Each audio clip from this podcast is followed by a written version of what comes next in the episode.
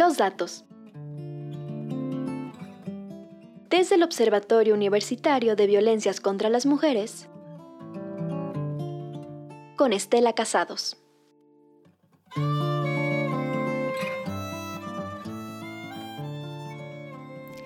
El pasado 25 de noviembre se conmemoró el Día Internacional de la Eliminación de la Violencia contra las Mujeres.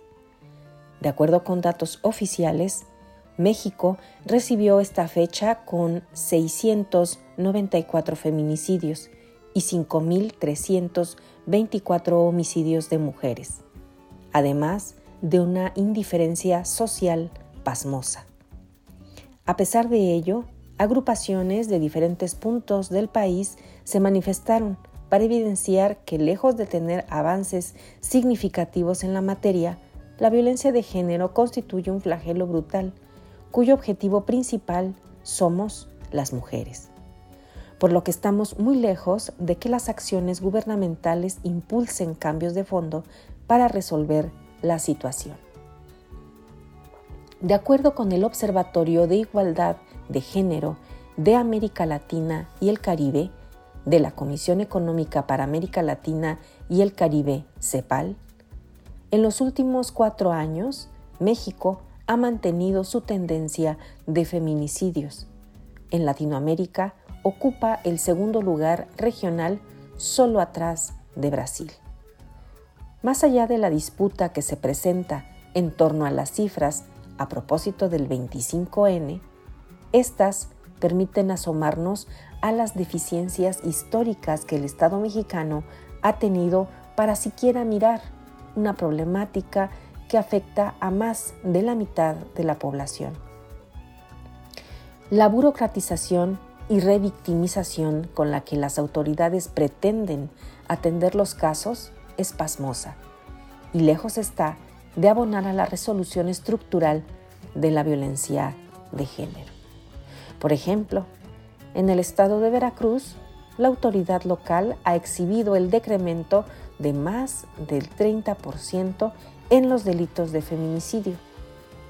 La Fiscalía General del Estado de Veracruz ha proporcionado los datos para que el gobierno federal dé a conocer en su informe mensual que nuestra entidad solamente presenta 41 casos y que esto la coloca en el lugar nacional número 4.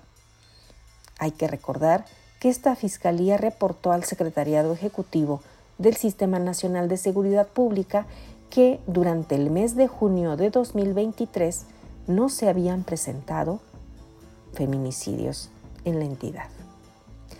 Sin embargo, desde el Observatorio Universitario de Violencias contra las Mujeres, hemos observado que para el caso del estado de Veracruz hay información que pone en entredicho lo que la Fiscalía informa al gobierno federal.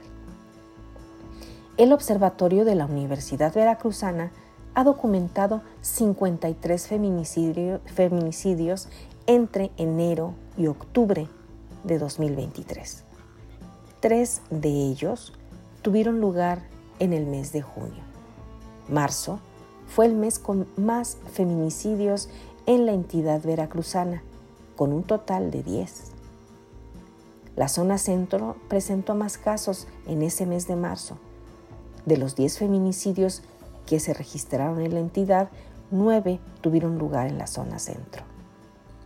A ello hay que sumar el maltrato al que son sometidas las familias de las víctimas de feminicidio por parte de la Fiscalía.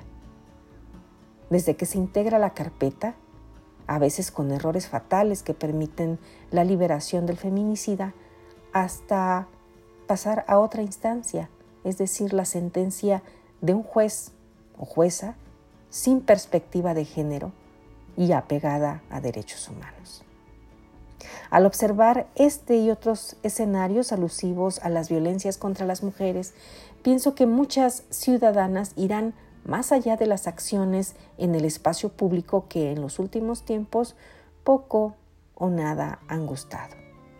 No quiero imaginar la terrible repercusión que, tendrá la inacción gubernamental y la indiferencia social.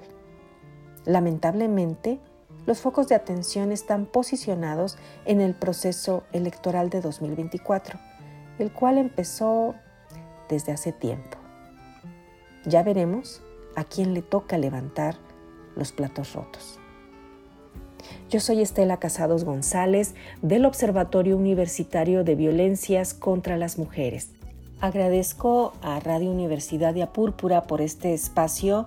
Nos escuchamos el próximo jueves. Muchas gracias, Brisa Gómez.